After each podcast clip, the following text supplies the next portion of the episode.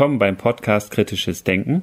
Ich bin Andreas. Und ich bin Philipp. Und bei uns geht es um Wissenschaft. Und wie sie Wissenschaft.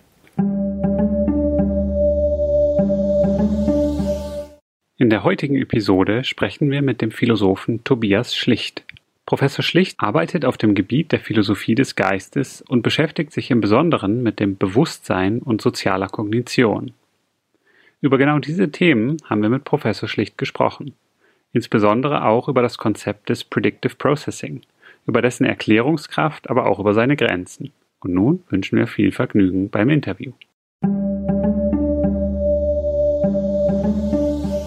Ja, ganz herzlich willkommen, Herr Tobias Schlicht. Sie sind Professor an der Ruhr-Universität Bochum Sie sind Philosoph und wir haben Sie heute eingeladen, weil wir auf Ihre Arbeit auch im ganzen Themenkomplex Bewusstsein, soziale Wahrnehmung und auch Predictive Processing aufmerksam geworden sind. Predictive Processing machen wir auch auf Englisch. Wir haben gerade schon ganz kurz darüber gesprochen, welche deutsche Übersetzung man nehmen kann. Wir belassen es mal bei Predictive Processing. Ich habe Predictive Coding gelesen, ist auch Englisch, aber was das bedeutet, was das ist, können wir ja gleich noch erläutern. Und ganz grundsätzlich, um das so in den Kontext von unserem Podcast einzubetten, dass überhaupt das Thema Bewusstsein, das ist was, was Andreas und mich sehr interessiert. Wir haben gerade auch vor zwei Episoden in der Folge 70 einfach ein Gespräch aufgenommen zwischen uns beiden über den freien Willen, aber sind da auch dann gleich auf das Thema Bewusstsein gekommen. Das ist was, was uns immer wieder über den Weg läuft. Und auch mit Thomas Metzinger haben wir in Folge 42 und 43 gesprochen. Was ist das Bewusstsein? Über sein Modell des Ego-Tunnels gesprochen und auch ein bisschen über Willensfreiheit. Und das wäre so der Themenkomplex, der uns interessiert. Und speziell kommt noch dazu, und das war mir neu, das kannte ich nicht, das Konzept Predictive Processing. Ich habe einiges jetzt darüber gelesen, auch von Ihnen. Und das scheint mir auch so ein Trend zu sein, der gerade in den Neurowissenschaften jetzt sehr oft ja, herangezogen wird, um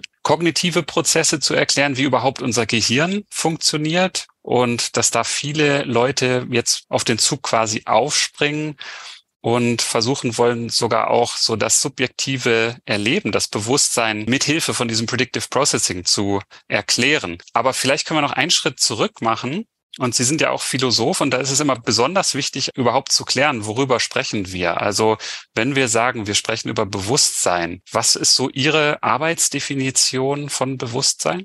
Ja, also auch von mir nochmal Hallo, vielen Dank für die Einladung. Bin froh hier zu sein. Bewusstsein verstehe ich im Einklang, glaube ich, mit vielen Philosophen, die derzeit dazu forschen, als ja, ein Umbrella-Term, ein, ein, Sammelbegriff für verschiedene Phänomene, wo verschiedene Stufungen der Komplexität von reflexivem Bewusstsein, Selbstbewusstsein die Rede sein kann, aber ganz basal im Prinzip ein phänomenales Bewusstsein zugrunde gelegt wird, was wir allen Menschen, vielen Tieren, Lebewesen zu, Muten zuschreiben, nämlich einfach, dass es irgendwie ist, diese Organismen zu sein, dieser Mensch zu sein, Philipp Barth zu sein, Tobias Schlicht zu sein und dass man die Welt aus einer bestimmten subjektiven Perspektive erlebt, dass sie einem präsentiert wird und dass wir quasi da in Verbindung damit quasi auch durch bestimmte Aufmerksamkeitsprozesse Inhalte uns vergegenwärtigen können und so weiter.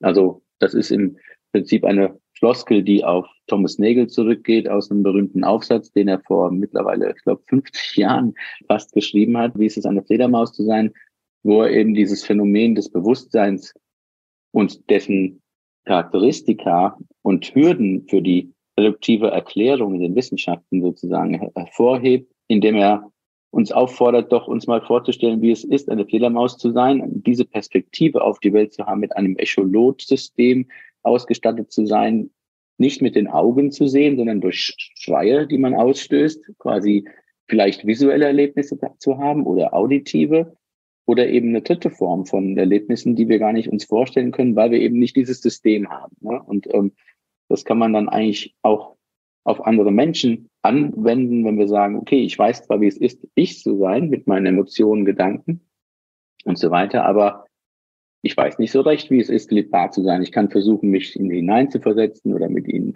über Empathie mitzuleiden, mitzufreuen und so weiter. Aber es ist eben jemand anders. Ne? Das ist diese Subjektivität, die es schwierig ist, wissenschaftlich zu erforschen.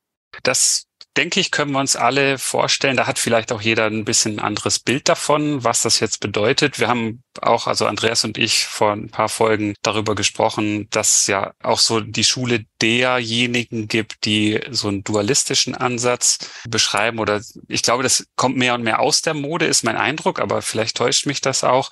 Aber dass man einfach postuliert, dass es noch etwas Geistiges gibt, was von der physikalischen, materiellen Welt abgeschlossen und separat ist was aber dann doch irgendwie noch dazukommt und damit irgendwie versuchen zu erklären, dieses Ich-Gefühl, dass es irgendwie diese Substanz ist oder Substanz in Anführungsstrichen, die es ausmacht, die mir dieses Bewusstsein gibt. Und täuscht mich das, dass das abnimmt und dass mehr und mehr Leute eher so, so auf die Neurowissenschaften oder so aufspringen und sagen, nee, nee, da brauchen wir gar keine extra Substanz, nichts von der physikalischen Welt unabhängiges, um das zu erklären?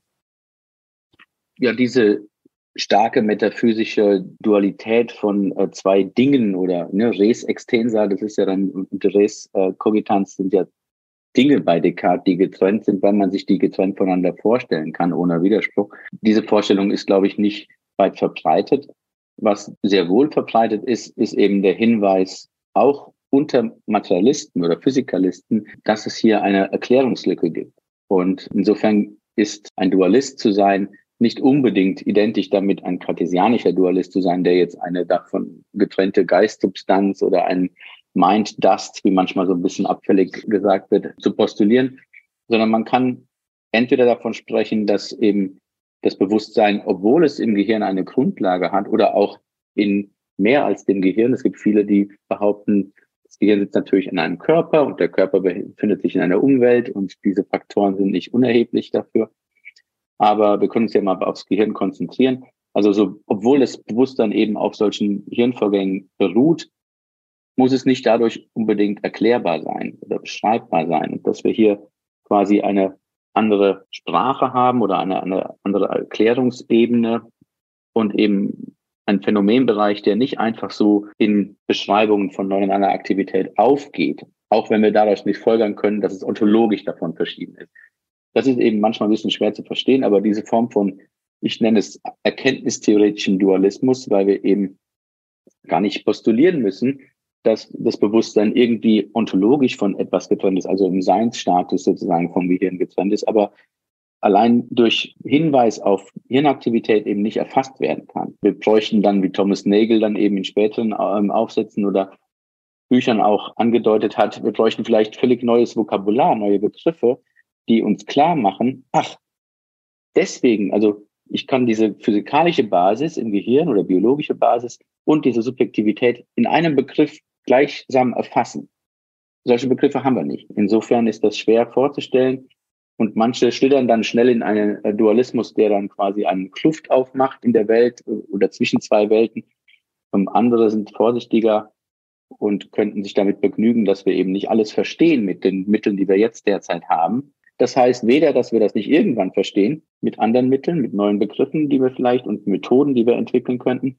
Diese Kernspintomographie und EEG und so weiter, die Methoden, mit denen man dem Gehirn bei der Arbeit zuschaut, sind ja auch erst aus Ende der 80er Jahre. Also ist der, der Hype gar nicht so neu, aber der Reduktionismus auch nicht wirklich vom Tisch. Ne? Also es gibt natürlich schon viele, die sagen, naja, sobald wir dann schon so etwas wie den kartesianischen Dualismus widerlegt haben oder zurückgewiesen haben, weil wir ihn nicht annehmen müssen. Da müssen wir jetzt quasi äh, nicht unbedingt den Reduktionismus aufgeben. Also wir können Reduktionisten sein oder Physikalisten, ohne zu behaupten, dass wir alles erklären oder verstehen können jetzt. Auch der Physiker sagt ja nicht, dass er jetzt schon versteht, wie die Welt beschaffen ist, ob wir quasi den Katalog der fundamentalen Entitäten, die wir brauchen in der Physik, schon fertig haben. Ne? Es gibt, die entwickelt sich immer noch weiter und wer weiß, was uns da noch begegnen wird an Teilchen und Kräften und Wellen und was es immer es auch gibt.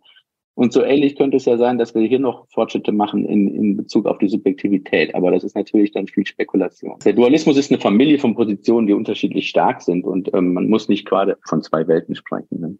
Man könnte auch sagen, es ist einfach auch eine andere Sprache. Wenn ich jetzt wie bei einer Uhr zum Beispiel, ich würde die Zahnräder beschreiben, wie die ineinander greifen, aber dann wüsste ich immer noch nicht die Funktion von der Uhr oder ich würde nicht verstehen, wie Zeit funktioniert. So vielleicht. Wenn ich jetzt die Funktionsweise vom Gehirn auf der neuronalen Ebene beschreibe, dann Ja, ist vielleicht eine Uhr kein gutes Beispiel, aber es ist sozusagen wie ja nochmal eine, eine Eigenschaft, die aus dem Zusammenspiel von diesen ganzen Dingen auf einer sehr komplexen, unübersichtlichen Ebene dann stattfinden. Da entstehen ja auch Eigenschaften, die sich aus der Summe der Teile nicht so leicht ergeben. Also wenn ich jetzt einen Gedanken habe, das neuronal runterzubrechen, was in meinem Gehirn genau passiert, das ist so enorm komplex, dass das wahrscheinlich einfach nicht möglich ist. Also es gibt dieses Beispiel mit der Uhr, das ruft bei mir natürlich die Assoziation hervor in Kants Gericht der Urteilskraft, wo er sagt, natürlich sind Uhren eben, da wirken die Teile so ineinander, dass wir ein Ganzes haben mit Teilen, wo wir quasi jedem seine Funktion im Uhrwerk und so weiter zuordnen können. Das verstehen wir auch rein mechanistisch. Aber bei einem Lebewesen, das hat auch Teile, das sind dann Organe und die wirken auch ineinander. Wir verstehen aber nicht, wie das zustande kommt, weil es keinen Uhrmacher gibt, der die zusammengesetzt hat und den Plan hatte, dass sie so zusammenwirken. Er sagt, wir können natürlich dann Rückschlüsse ziehen oder sich uns zum Modell erschaffen, dass wir sagen, ja, es gibt dann eben außerhalb einen Uhrmacher, das ist dann ein Schöpfer, der das so eingerichtet hat. Aber das wird natürlich ein schlechter Gottesbeweis sein. Stattdessen sagt er, um das zu verstehen, welche bildende Kraft sich da in Organismen oder in Lebewesen findet, müssen wir auf eine Kausalität zurückgreifen, die wir eigentlich aus der Handlungstheorie kennen. Wir planen ein Haus zu bauen und haben erstmal nur einen Plan und haben eine Zeichnung mit Architekten meinetwegen und da ist eigentlich das Haus schon fertig im, im Kopf oder im Begriff. Dieser Plan steuert rückwirkend dann die mechanistischen Ursachen, dass Stein auf Stein gestellt wird, bis es nachher fertig ist. Sowas kann ich im Tier nicht annehmen, ja, im Organismus sagt Kant. Aber ähm, wir können uns das nur so verständlich machen, als ob das so wäre. Es gibt tolle Tiere, Zebrafische, die können einen verletzten Teil vollkommen regenerieren, können sich voll, vollkommen ein verletztes Herz nachwachsen lassen. Und Kant kannte solche Forschungen an Tintenfischen und so weiter und sagte dann, ja, das kann doch, woher weiß denn der Rest des Fisches, was er nachwachsen lassen muss? Ja, wir können uns das nur so vorstellen wie beim Hausbau, aber wir können nicht postulieren, dass in dem Fisch so ein Plan steckt. Ja, und da ist eine Form von Erklärung, die ist nicht mechanistisch, die ist teleologisch, weil sie vom Ziel her geht. Und Thomas Nagel hat sowas Ähnliches angedeutet in Geist und Kosmos, äh, in dem Buch, wo er sagt, wir müssen die Teleologie wieder beleben im aristotelischen Sinne und sie naturalisieren sozusagen. Ob das funktioniert, ist nicht ganz klar. Bei Kant wäre das ganz klar eine Art Erkenntnisgrenze sagen. Wir müssen ja aus der Ethik oder Handlungstheorie eine Kausalitätsauffassung borgen und sie in die Natur hineinlegen, obwohl sie da nicht hingehört. Und das ist bei ihm die Erkenntnisgrenze. Wir können Tiere nicht mechanistisch verstehen, wie, wie da die Organe zusammenwirken zu einem Ganzen. Aber wir können es uns verständlich machen an einem Modell. Aber das hat natürlich seine Grenzen, weil wir daraus nichts folgern können über die Natur. Und dann sind das eben ganz besondere Wesen. Und er sagt, das sind Naturzwecke. Naturwesen, aber auch Zwecke. Und weil alles da irgendwie zu einem Ziel zusammenwirkt. Und das ist eine ganz spannende Auffassung die aber natürlich uns Grenzen aufweist, weil wir uns das nur so vorstellen können, aber eben endliche Wesen sind mit endlichem Verstand und eben dann das nicht mechanistisch erklären könnten, wie man Schritt für Schritt meinetwegen das Gehirn oder Gehirnaktivität beschreiben kann. Ja. Ist ganz spannend. Aber dann, wenn man diese, diese Theorie oder diese Art Erklärungsgrenze oder auch Erklärungsverlegenheit auf Bewusstsein anwendet, kommt man zu ähnlichen Begrenzungen sozusagen. Ne? Dass man sagt, ja, der Subjektivität, wie soll man uns das vorstellen? Wie soll etwa eine subjektive Perspektive aus objektiv messbaren Gehirnströmen entstehen? Oder wie sollen die das sein, diese, diese Perspektive? Wie sollen die damit identisch sein? Ja, vielleicht muss man dann auf solche Erklärungen rekurrieren. Aber dann hat man natürlich nicht naturalistisch, physikalistisch, reduktionistisch erklärt, sondern eben teleologisch und muss das nachher irgendwie wieder einlösen, was dann schwierig ist. Vielleicht können wir dann jetzt auch schon gleich auf das Konzept des Predictive Processing zu sprechen kommen, weil so wie ich das verstehe, und ich habe mich da auch erst eingelesen, also eben bis vor ein, zwei Jahren kannte ich das gar nicht. Aber mein Verständnis bisher ist ja, dass einige Leute diese Theorie oder ihr auch zusprechen, dass sie das Potenzial hätte, auch das subjektive phänomenologische Ich-Bewusstsein zu erklären. Und das habe ich nicht verstanden. Also ich habe ein bisschen das Konzept begriffen, wie das so als Modell dafür, wie Neuronen überhaupt miteinander kommunizieren und was da für Prozesse ablaufen, aber mehr so auf der beschreibenden Ebene, wie ein Computer funktioniert, vielleicht so eine Anweisung, wie der oder ein Flowchart, wie die Information fließt und verarbeitet wird. Habt aber nichts darüber gefunden und das schien mir immer noch ein ziemlich großer Sprung gewesen zu sein, daraus abzuleiten, dass wenn ich postuliere, dass das ganze Gehirn so funktioniert nach dem Muster,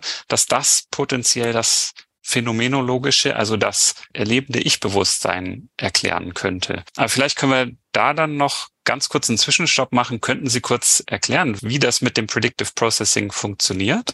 Ich kann es versuchen und kann versuchen, eine Version zu beschreiben, der sich viele anschließen könnten, auch wenn sie dann im Detail dann äh, unterschiedliche Auffassungen haben. Also wo fängt man an?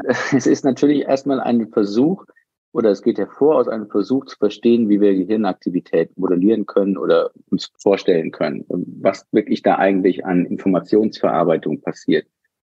Und ähm, am besten fängt man damit vielleicht an, dass man die Auffassung kurz nennt, gegen die sich das richtet. Es gibt nämlich natürlich schon viel Kognitionswissenschaft seit den 50er Jahren. Und insbesondere eine Auffassung von David Marr 1982 in seinem Buch Vision charakterisiert, die geht davon aus, dass wenn wir jetzt auf die Wahrnehmung mal uns konzentrieren, dass das Sehen so funktioniert, dass eben Licht auf die Netzhaut fällt, diese Informationen weitergeleitet werden über verschiedene Stadien in den visuellen Kortex hinten, in, in der Hirnrinde und dass die Aufgabe des Gehirns dabei besteht, durch Arbeitsteilung Schritt für Schritt ein Bild der Welt aufzubauen, eine Repräsentation. Und die ist dann für uns leitend für unser Handeln, die können wir dann benutzen sozusagen. Und die kann auch dann natürlich zu einem bewussten Erleben führen. Wenn ich zum Beispiel die Kaffeetasse sehe, dann habe ich dann nach und nach ein Bild aufgebaut von der Kaffeetasse vor mir. Und was dann quasi als neuronale Information, die über Synapsen und so weiter, über neuronale Ensembles weitergeleitet wird, interpretiert wird, ist quasi eigentlich immer Anreicherung von Informationen, die immer komplexer wird zu einem 3D-Bild der Welt. Ja, damit wir ähm, so etwas sehen.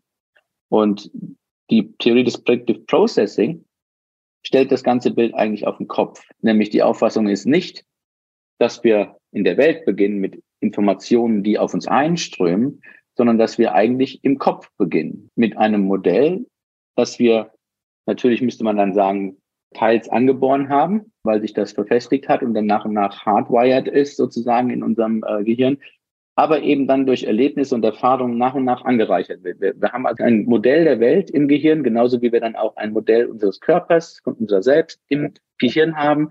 Da kann man dann natürlich auch auf Thomas Metzingers Arbeiten verweisen, der eben von einem Selbstmodell spricht. Aber wir können mal bei der Welt bleiben.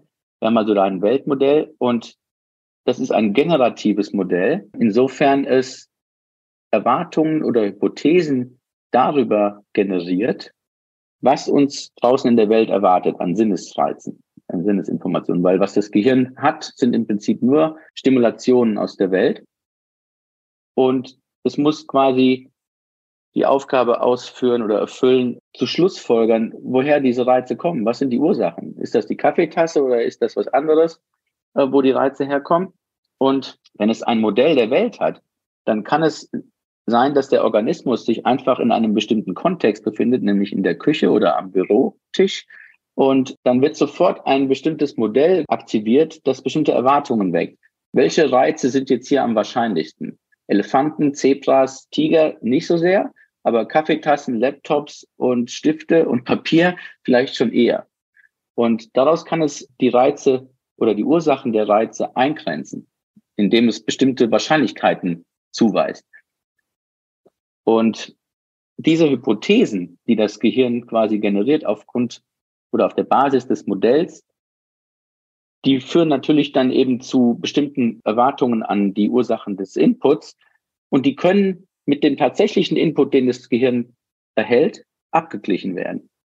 Das heißt, ich habe eine Erwartung eines bestimmten Inputs und ich habe einen tatsächlichen Input. Und es könnte sein, dass de facto die Erwartung mit dem tatsächlichen Input übereinstimmt. Toll, dann habe ich quasi die Welt veridisch wahrgenommen, wahrhaftig wahrgenommen. Ich habe tatsächlich diese Kaffeetasse gesehen, kann sie greifen und zum Mund führen.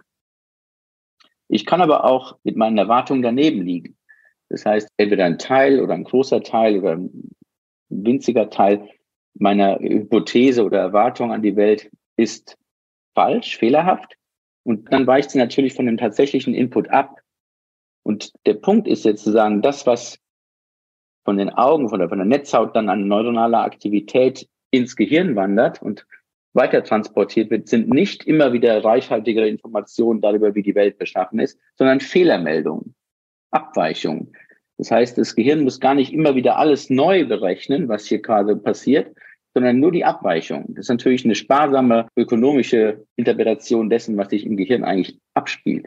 Und so ähnlich ist es ja quasi auch mit der Datenkomprimierung. Sie müssen quasi, wenn Sie irgendwie auf dem Bildschirm was ändert, nicht immer jeden Punkt neu berechnen, sondern können einfach nur die Veränderung berechnen. Und das ist deswegen Predictive Coding, weil es aus dieser Datenkomprimierung herkommt. Es sind aber alles etwas unterschiedliche Bezeichnungen. Predictive Processing ist wieder etwas bisschen anders als Predictive Coding.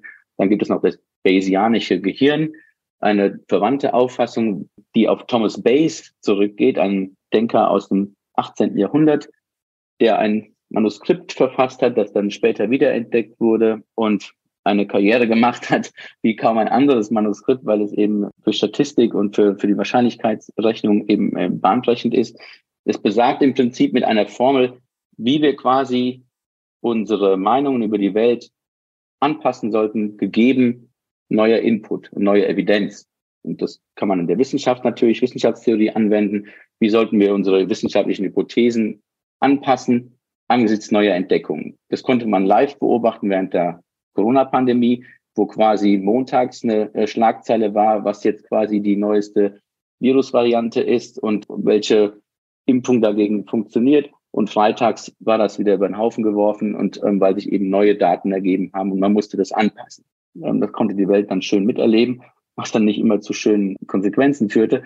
Aber das Prinzip dieses wissenschaftlichen Vorgehens und Updatens, das kann man auf das Gehirn dieser Theorie zufolge auch anwenden. Insofern diese Fehlermeldungen dazu führen, dass das Modell der Welt anhand der Fehlermeldung auf den neuesten Stand gebracht werden muss. Ich muss also neue Hypothesen formulieren und die wieder abgleichen. Und dieser Prozess spielt sich ständig ab in einer Art Schleife. Und was wir dann wahrnehmen, so die Hypothese, ist quasi immer die beste Hypothese des Gehirns. Nicht naiv die Welt da draußen, sondern das, was das Gehirn gerade als beste, wahrscheinlichste Hypothese formuliert hat. Jetzt spricht man natürlich immer so, als ob das Gehirn ein Subjekt wäre, das irgendwelche Hypothesen formuliert. Das müssen wir jetzt mal so hinnehmen, damit es besser verständlich ist. Das sind so die Vorgänge und das ist natürlich eine interessante Interaktion zwischen, wie man so schön sagt, Top-Down und Bottom-Up-Verarbeitung. Man hat Top-Down von oben aus dem Kopf, wo man startet sozusagen, schon Hypothesen über die Welt und kann dann Bottom-Up die mit dem Input abgleichen. Und das führt dann eben zu diesen Fehlermeldungen und Updates des Modells. Das ist im Prinzip die Grundidee. Jetzt gibt es eine, eine Schwierigkeit, dass man natürlich nicht einfach dem Input der Welt so einfach trauen kann in jeder Situation. Es gibt Bedingungen, Umweltbedingungen, wo vielleicht der Input nicht verlässlich ist, im Nebel oder wie auch immer äh, geartet die Bedingungen sind, so dass man nicht einfach immer die Hypothese verwerfen sollte zugunsten der Fehlermeldung, sondern man könnte ja sagen, man muss, man muss gewichten. Wann ist quasi meine Erwartung plausibler als das, was ich da vermeine, an Sinnesdaten reinzubekommen, also als Input? Also muss ich quasi eine Präzision schaffen und die richtige Balance ja aufrechterhalten zwischen meinem Vertrauen in die Hypothese oder die Erwartung, top-down, oder eben in den sensorischen Input, in das Feedback von, von der Welt. Und es ist eben nicht immer so, dass es dann dazu führt, dass ich mein Modell verwerfen muss.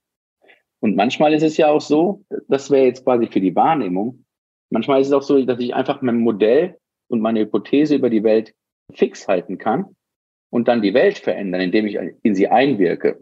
So kann ich Handlungen erklären. Ich kann also quasi mein Modell als Erwartung nehmen und kann die Welt so verändern, dass sie den Erwartungen entspricht. Das machen wir, wenn wir uns ein Eis kaufen.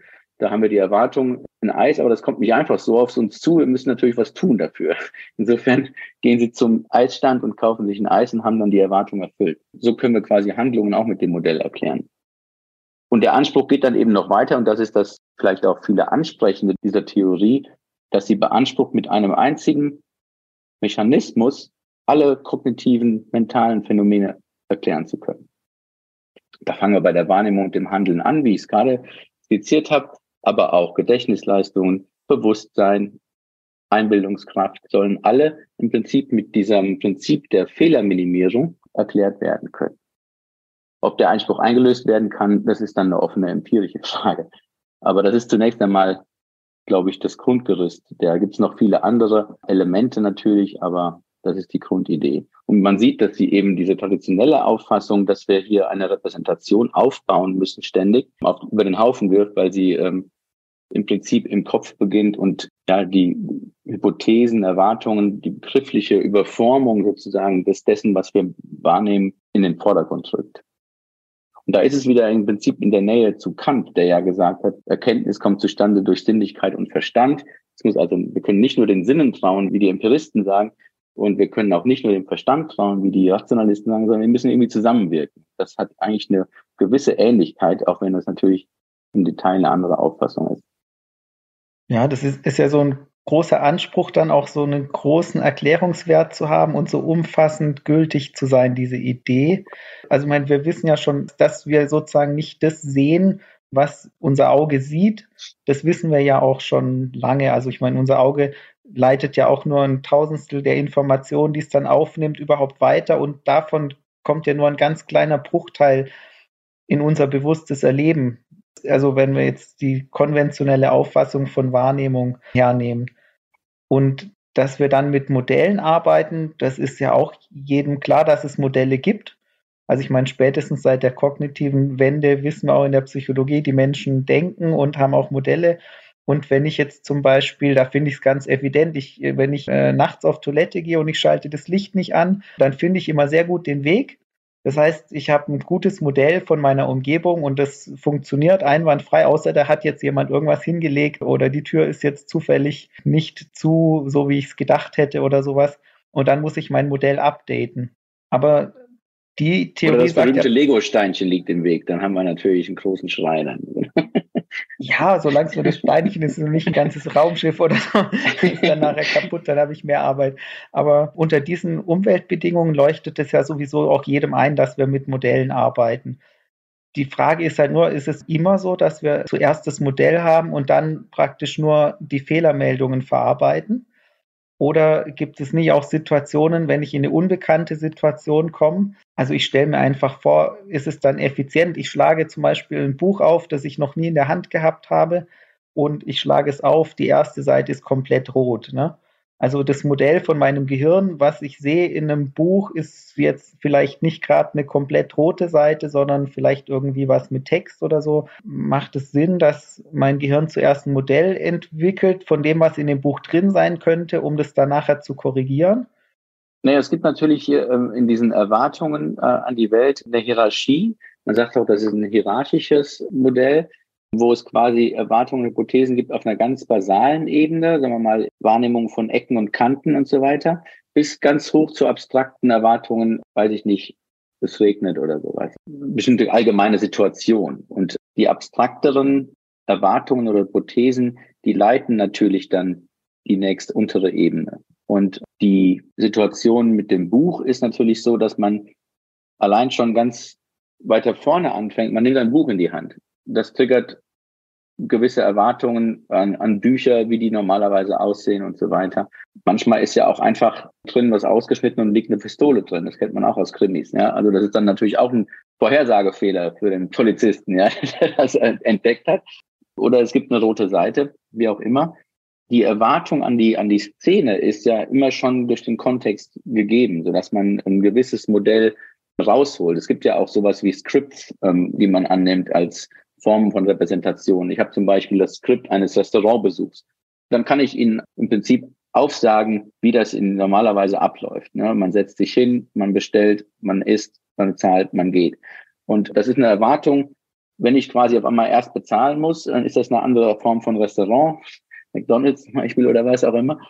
Und dann ist das ein anderes Skript sozusagen. Aber ähm, das sind ja allgemein schon ältere Schemata, Skripte, Formen von von Repräsentation, die entwickelt wurden, die man hier auch wiederfinden kann oder einbauen kann oder integrieren kann, weil sie eben dann bestimmte Erwartungen leiten an das, was passiert. Und damit gibt's ja auch viele Sketche, wo Kellner seltsame Sachen machen oder was auch immer, ne, in Restaurant besuchen. Und das spielt im Prinzip alles mit dieser Idee. Insofern glaube ich schon, dass man das so beschreiben kann. Die Frage ist, ob man aus dieser Form von Beschreibung, aus dieser komputationalen Modellierung, um die es hier geht, schlussfolgern kann, dass das Gehirn tatsächlich so arbeitet. Also kann man hier von einer Art von Heuristik oder von einer Instrumentalismus in der Wissenschaftstheorie auf einen Realismus schließen, dass quasi es wirklich hier wir mit bestimmten neuronalen Prozessen zu tun haben, die Hypothesen sind, die Fehlermeldungen sind oder die ein Modell der Welt enthalten und oder konstituieren und so weiter. Oder ob es nur eine pfiffige Redeweise ist, um uns das verständlich zu machen. Das ist ja dann die Spannung folgt aus diesem, auch aus der Erklärungskraft des Modells, folgt daraus der Realismus, dass das wirklich so ist. Es gibt konkurrierende Auffassungen, die vergleichbare Phänomene ebenso gut erklären können, ähm, in manchen Fällen sogar besser. Es ist natürlich eine sehr umfassende Theorie, die große Ansprüche hat und auch schon erfolgreich viele Phänomene verständlich gemacht hat. Aber da ist noch nicht der letzte Tag sozusagen das letzte Wort gesprochen, dass das quasi äh, konkurrenzlos sei. Was gibt es denn da beispielsweise für Evidenz oder für Phänomene, die wir vielleicht alle kennen, die man erklären kann? Also ich habe ein paar von diesen Klassikern gelesen mit diesen, mit dieser bistabilen Wahrnehmung, wenn man die Augen, mhm. wenn man da eine Pappe vor die Nase hält und dann quasi ja. dem rechten Auge und dem linken Auge unterschiedliche Bilder präsentiert. Mhm. Und wenn man das mal ausprobiert, dann merkt man ja, dass nicht, wie man das vielleicht sonst denken würde, dass einfach eine Mischung aus beidem im inneren Bild von der Welt, was wir gerade haben, entsteht, sondern dass abwechselnd das eine und das andere nur wahrgenommen wird. Da denke ich mir auch, als wissenschaftliche Hypothese würde ich das vielleicht postulieren und sehe das als bestätigende Evidenz, aber so wie Sie es ja auch gesagt haben, gibt es nicht auch andere Erklärungsmodelle, die das gleich gut erklären. Und Sie haben ja schon gesagt, manche Phänomene werden durch das Predictive Processing sehr gut beschrieben, besser als andere Modelle das tun, aber auch andersrum, dass es andere Erklärungsmodelle gibt, die vielleicht besser erklären als das Predictive Processing. Wo steht das Predictive Processing da generell? Naja, also das ist ein schönes Beispiel mit der binokularen Rivalität zum Beispiel. Wenn man im einen Auge ein Haus präsentiert, dem anderen ein Gesicht zum Beispiel, dann gibt es die Hypothese, dass da ein Gesicht ist und die ist nicht mit der Evidenz, dass da ein Haus am gleichen Ort ist, vereinbar. Insofern gewinnt eine Hypothese, aber dann bleibt ein Vorhersagefehler sozusagen, weil das der eine Input nicht erklärt wird und so wechselt das dann und so springt es hin und her. Das kann man eigentlich ganz schön erklären. Naja, wie steht's mit dem Bewusstsein? Ne? Also diese Prozesse, die ich beschrieben habe, das ist ja eine reine Mechanik, die da top-down und bottom-up beschrieben wird, die soll natürlich jetzt nicht uns bewusst werden. Das wüssten wir dann schon. Also es fühlt sich ja für uns nicht so an. Das sind also alles unbewusste Prozesse und Berechnungen, die da stattfinden. Und die Frage ist, wie kann man jetzt hier Bewusstsein erklären, dass, dass jetzt bestimmte Verarbeitungen in dieser Hierarchie bewusst sind. Ja, und da sind die Arbeiten erst jünger. Also erst in den letzten zwei, drei Jahren haben die Leute begonnen, sich daran zu wagen oder da quasi etwas unvorsichtige Hypothesen aufzustellen, wie es denn da sein könnte. Das Problem dabei ist manchmal bei dem Predictive Processing, dass eben die Beschreibungen so generell sind und das Modell so allgemein, dass es im Einzelnen manchmal schwer testbar ist und quasi ähm, empirisch belegt im Abgleich mit konkurrierenden Theorien, so dass man dann sagen könnte, ja, das kann jetzt nur dadurch erklärt werden. Ne? Es gibt interessante Arbeiten zum Beispiel von äh, Rosa Kau, einer Philosophin und Neurowissenschaftlerin aus Stanford, die versucht hat zu zeigen, dass eben dieses Predictive Processing eine spannende Redeweise ist, aber dass sie einfach nur eigentlich ein neues Gewand liefert, für die Informationsverarbeitung, die auch traditionell genauso beschrieben werden kann, dass es also überhaupt keinen Unterschied macht für die Informationsverarbeitung vom Informationswert her, der im Gehirn verarbeitet wird und weitergeleitet wird, ob wir das auf die eine oder die andere Weise beschreiben. Man hat keinen Erkenntnisgewinn. Man kann auch keine empirisch testbaren Vorhersagen darüber machen, dass das jetzt so sein müsse. Deshalb dieser Verweis auf diese Realismusfrage. Und beim Bewusstsein ist es eben so, dass zum Beispiel Anil Seth, ein Hirnforscher aus Sussex, tolles Buch geschrieben, Being You. Also das kann ich nur empfehlen, weil es einfach eine tolle Redeweise ist, eine tolle Schreibart hat, seine persönliche Geschichte mit dieser Theorie darzustellen und äh, wirklich für, für Leser aller Couleur verständlich darzustellen. Er sagt eben, Wahrnehmung sei kontrollierte Halluzination. Insofern wir eben vom Kopf aus sozusagen konstruieren und dass wir mithilfe dieser Theorie, die so allgemein ist, dass sie mit verschiedenen Theorien des Bewusstseins, die sonst so in der Literatur vertreten werden, kompatibel sei. So dass wir, wir haben verschiedene Theorien des Bewusstseins, die konkret zu formulieren versuchen, was Bewusstsein sei oder wie es von Gehirnaktivität oder Gedanken oder was auch immer erklärt werden kann. Und das Gute an Predictive Processing soll sein, dass diese Theorie so allgemein ist, dass sie diese alle beherbergen kann. Ist natürlich die Frage, ob das so gut ist, dass sie quasi kompatibel ist mit all diesen Theorien, die nämlich im Detail völlig unterschiedliche empirische Vorhersagen machen. Ja, darüber, wie Bewusstsein mit Denken oder Aufmerksamkeit zusammenhängt und so weiter. Also mit all diesen Phänomenen. Wenn die sich alle darin uneinig sind, aber Predictive Processing mit ihnen allen kompatibel ist, kann sie eigentlich nicht eine systematische, testbare Hypothese selber formulieren. Das ist so ein bisschen die Krux an der, an der ganzen Sache. Und in der Einleitung hat Andreas das schon formuliert, dass man manchmal den Anspruch hat, dass man jetzt hier auch das schwierige Problem des Bewusstseins damit lösen könnte. Das ist nicht immer der direkte Anspruch. Was aber Anil Z und Jakob Hobi in einem Aufsatz von 2020 formulieren, ist eben die Erwartung oder die Hoffnung, dass Predictive Processing dazu beitragen kann, dass sich dieses schwierige Problem, die Subjektivität des Bewusstseins zu erklären, auflösen wird. Weil man eben ganz toll alle möglichen kognitiven Phänomene, die mit dem Bewusstsein zusammenhängen, erklären kann und dass man dann damit sich zufrieden gibt sozusagen, sodass das Problem nachher nicht mehr besteht in der Form, wie wir es jetzt sehen. Das ist ja eine Hoffnung, die man dann als mehr oder weniger berechtigt äh, bezeichnen kann. Es gibt andere Versuche von Andy Clark, der ja das, diese Theorie sehr stark propagiert hat. Und da kommt jetzt in Kürze ein neues Buch raus, genau dazu, Predictive Processing und Bewusstsein, sodass er das quasi jetzt nochmal losformuliert. Ich habe bisher aber auch nur das Titelbild gesehen und nicht mehr, der eben versucht hat, mit Hilfe dieser hierarchischen Verarbeitung dieses phänomenale Bewusstsein oder die Qualia, wie man manchmal sagt, die Sinnesqualitäten, die damit einhergehen, wenn wir zum Beispiel Zahnschmerzen empfinden oder wenn wir rot sehen oder wenn wir lesen. Da gibt es ja bestimmte Qualitäten. Es ist für uns immer irgendwie, wie wir gesagt haben, das zu tun, das zu erleben. Und man spricht da auch manchmal von Qualia im Sinne von Qualitäten. Und er sagt eben, ja, auf einer bestimmten mittleren Verarbeitungsebene, nicht die ganz unteren, wo es um Ecken und Kanten geht, sondern auch nicht die ganz abstrakten, sondern die in der Mitte so ungefähr. Damit verbinden wir eine sehr hohe Form von Gewissheit, wie er sagt. Und diese Gewissheit sei damit verbunden, dass wir diese Qualia sozusagen erwarten, sodass wir ein Beispiel von Daniel Dennett ist, dass wir zum Beispiel, wenn wir einen kleinen Säugling sehen, äh, meinetwegen den kleinen Neffen, der gerade geboren wurde, dann haben wir schon die Situation, dass wir erwarten, dass der süß ist. Aber süß sein ist natürlich keine objektive Eigenschaft von einem Baby. Das ist etwas, was wir quasi in die Situation hineinbringen als Erwartung.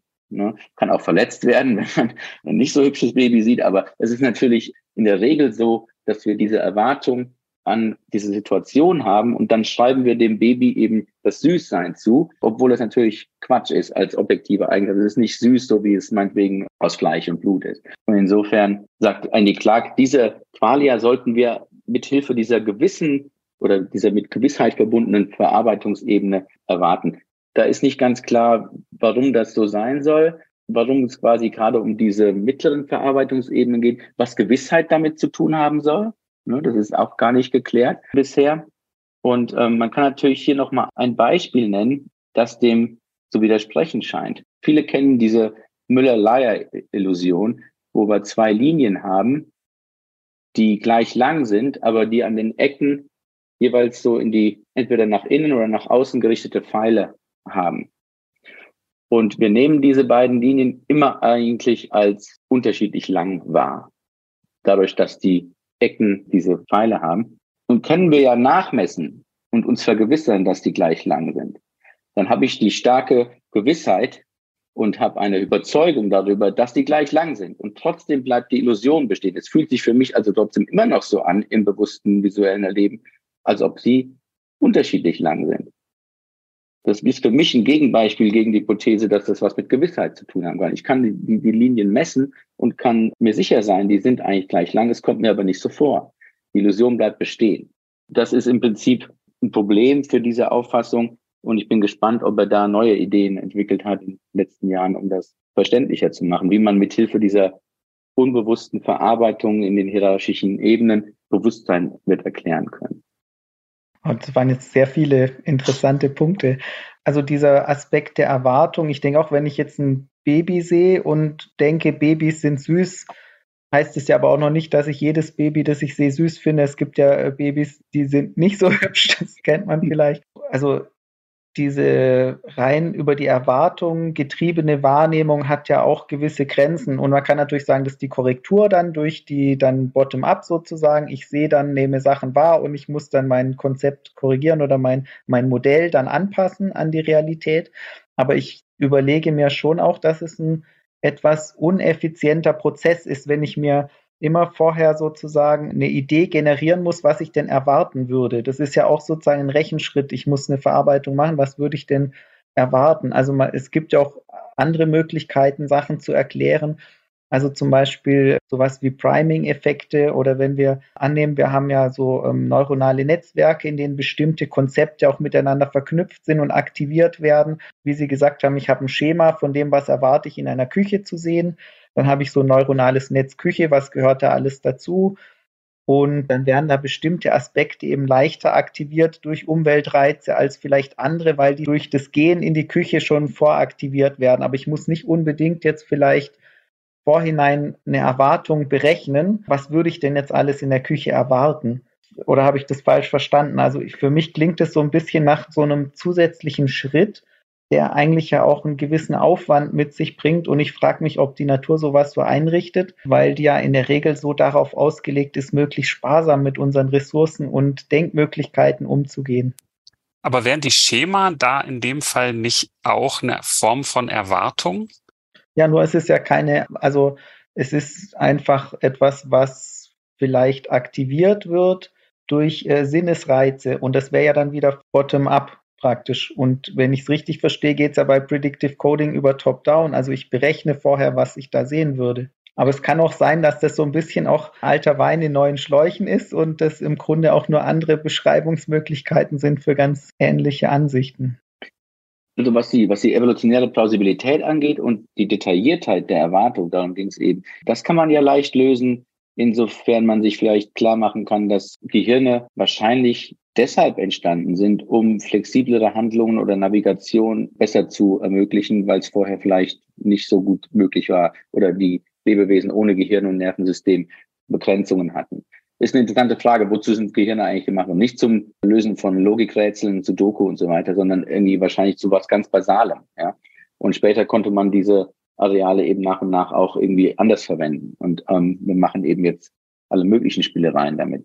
Aber die Frage, wenn ich in die Küche gehe und das Gehirn dazu da ist, effektive Handlungen zu generieren oder zu ermöglichen und mich in der Welt zurechtzufinden, dann geht es ja nicht darum, dass ich jetzt quasi im Gehirn ein detailliertes Modell der Küche mit den Schriftzügen auf jeder Tasse und so weiter und den allen Blümchen auf jedem Teller und so weiter generiere, sondern dass ich einfach das für meine Handlung relevante herauspicke.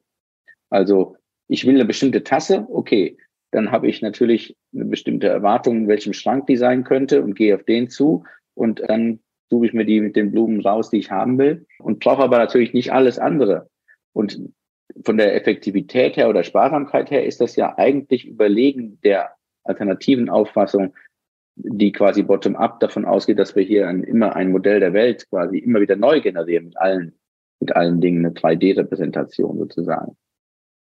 Wenn diese Repräsentationen, die wir vielleicht annehmen müssen in einer Erklärung aller kognitiven Phänomene, das ist ja noch die Standardauffassung, dass wir irgendwie repräsentieren, dann behauptet die Predictive Processing Theorie im Unterschied zu klassischen Auffassungen, dass wir hier ganz seltsame Formen von Repräsentation annehmen müssen. Also wir können vielleicht ganz vorne anfangen bei Jerry Fodor in den 70ern, der sagte, um Denken zu erklären, brauchen wir eigentlich eine Art Sprache des Denkens, eine Language of Thought, die eine linguistische Struktur hat und dass so das quasi eine Sprachstruktur unseren Gedanken zugrunde legt und die können wir dann in einer natürlichen Sprache zum Ausdruck bringen. Dann gibt es natürlich piktoriale Repräsentationen, wo Denker davon ausgehen, dass wir Bilder im Kopf haben oder generieren. Und hier bei Predictive Processing ist es so, dass laut Andy Clark keine vollen Objekte oder keine detaillierten Bilder oder, oder Repräsentationen entstehen, sondern eben handlungsleitende Repräsentationen. Das heißt, das wird repräsentiert, was für meine derzeitige Handlungssituation relevant ist. Hat die Tasse einen Henkel oder nicht? Wo greife ich sie? Wie nehme ich das Ding in die Hand? Und ich brauche die Informationen, nicht andere Informationen. Was unten auf dem Boden eingestanzt ist, ist mir völlig egal in dem Kontext. Und sie müssen natürlich irgendwie probabilistisch sein. Das heißt, es geht darum, dass wir bestimmte Wahrscheinlichkeiten zuweisen den Repräsentationen. Das sind natürlich ganz seltsame Konstrukte, die wir jetzt hier haben, im Unterschied zu Sprachstrukturen oder, oder anderen Formen von Repräsentation. Insofern ist die Auffassung hier wahrscheinlich sogar evolutionär sparsamer, plausibler, was das Gehirn hier eigentlich macht, weil es soll ja quasi sich zurücklehnen können und nicht immer wieder alles neu aufbauen, sondern quasi das, was mhm. es schon hat, benutzen. Ne?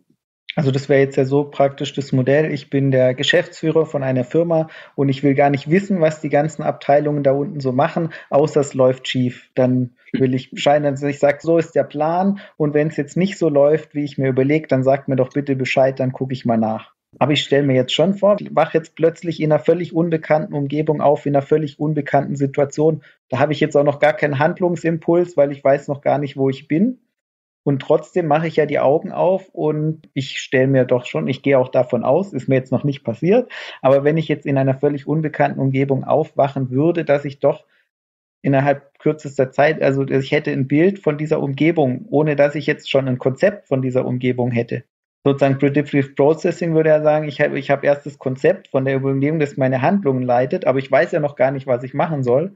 Und deshalb würde ich sagen, ist es ist nicht vielleicht ein bisschen einseitig, diese Idee, dass es immer erst das Konzept gibt, ist es nicht vielleicht wahrscheinlicher, wie es ja auch oft so ein bisschen die Moden sind. Ne? Man betont vielleicht einmal eher den einen Aspekt und der andere Aspekt ist aber vielleicht auch da und das ergänzt sich vielleicht so ein bisschen. Ne? Das Bottom-up und Top-down ist vielleicht ja nicht entweder oder, sondern es gibt vielleicht auch einfach beide Aspekte der Verarbeitung. Und bisher hat man eben mehr diese Idee gehabt, das passiert alles bottom-up. Und jetzt stellt man fest, naja, das erklärt uns aber viele Sachen nicht so gut oder wir könnten sie besser erklären mit einem Top-Down-Modell. Aber auch das erklärt wahrscheinlich nicht alles optimal. Also kann es nicht auch einfach sein, dass es so einfach ein Teilaspekt ist, den man bisher noch nicht so beleuchtet hat. Wie eingangs gesagt, natürlich ist das hier so, dass man das Bottom-up und Top-down gleichgewichtet. Ne? Es ist natürlich nur im Unterschied zur traditionellen Auffassung eine Hervorhebung des Top-down, ne? weil es vorher gar nicht so gebraucht wurde oder ähm, hervorgehoben wurde. Es gibt natürlich auch andere Hervorhebungen, die in der Kognitionswissenschaft pendelt das immer mal so ein bisschen hin und her. Ne? Da haben wir auf einmal den Körper entdeckt, und dann haben wir die Umwelt entdeckt. Und das kommt teilweise dann einfach aus der Robotik an die Philosophie oder äh, ne, in die Kognitionswissenschaft, wo eben Rodney Brooks sagte, ja, die Welt ist doch ihr bestes eigenes Modell. Wir brauchen doch nicht noch eine große algorithmische Struktur zu programmieren. Wir können doch einfach mal gucken. Und daher gibt es ja dann simple Roboter, die quasi einiges können und selbst lernen und so weiter. Insofern das ist schon gleichgewichtet. Die Frage ist nur, wenn man jetzt in so einem ganz seltsamen Kontext sich befindet, man hat irgendwo, weiß ich nicht, gibt ja diese Filme über Flugzeugabstürze und dann ist man auf so einer Insel, da raschelt es dann und dann, was ist das jetzt für ein Tier oder ist das eine Pflanze? Man hat natürlich trotzdem bestimmte Priors und muss dann quasi erstmal die unteren konkreten Ebenen vielleicht ignorieren und ganz allgemein leitend mit den allgemeinsten Auffassungen, ich bin hier auf einer Insel, ich bin hier fremd, ich kann alles Mögliche, äh, weiß nicht genau, was ich erwarten soll. Es ist viel Unsicherheit zugegen sozusagen in Bezug darauf, was mich hier erwartet. Und die Welt ist ja mehr oder weniger unsicher. Wir haben Kontexte und es gibt ja auch Menschen, die quasi mehr oder weniger gut mit dieser Unsicherheit umgehen können, sodass sie quasi nicht in ferne Länder reisen, weil sie sich da nicht sicher fühlen, wie sie da sprechen, umgehen sollen. Da fühlen sich unwohl, bleiben sie lieber in ihrem kleinen Kontext, sozusagen Horizont wo sie quasi verlässliche Vorhersagen machen können, was passiert beim Bäcker, beim Metzger und so weiter. Und wenn man jetzt auf dieser Insel ist, dann hat man eben ganz allgemeine Vorhersagen, die auch sehr stark und sehr viel leiten müssen, weil die konkreten Vorhersagen alle ständig über den Haufen geworfen werden und revidiert werden müssen. Die Frage, warum das mit dem Modell anfängt. Wir haben ja bestimmte Priors sozusagen oder Vorannahmen, die schon wirklich das Gehirn mitbringt wahrscheinlich. Ein Beispiel von Chris Frith ist eben zu sagen, die Hypothese, dass natürliches Licht meistens von oben kommt. Das leitet uns so sehr, dass wir bestimmte Schattenwürfe als konkav und konvex wahrnehmen. Dagegen können wir uns gar nicht wehren. Es gibt ein anderes schönes Beispiel von Richard Gregory, wo man quasi eine hohle Maske hat, eine, Gesichtsmaske von Charlie Chaplin, das kann man auch googeln, die rotiert sozusagen. Und man sieht dann das Charlie Chaplin Gesicht und dann dreht sich die Maske und dann sieht man die Maske von hinten, innen sozusagen. Das Gehirn weigert sich aber anzunehmen, dass man eine Nase von hinten, von innen sieht. Insofern fängt dann an, in unserem Bewusstsein sich die Maske in die andere Richtung zu drehen. Wir sehen die hohle Maske als die Nase uns entgegenkommt, sozusagen nach außen zeigen, weil Nasen nun mal nach außen zeigen. Das hat das Gehirn gelernt. Davon wird es auch nicht abkommen.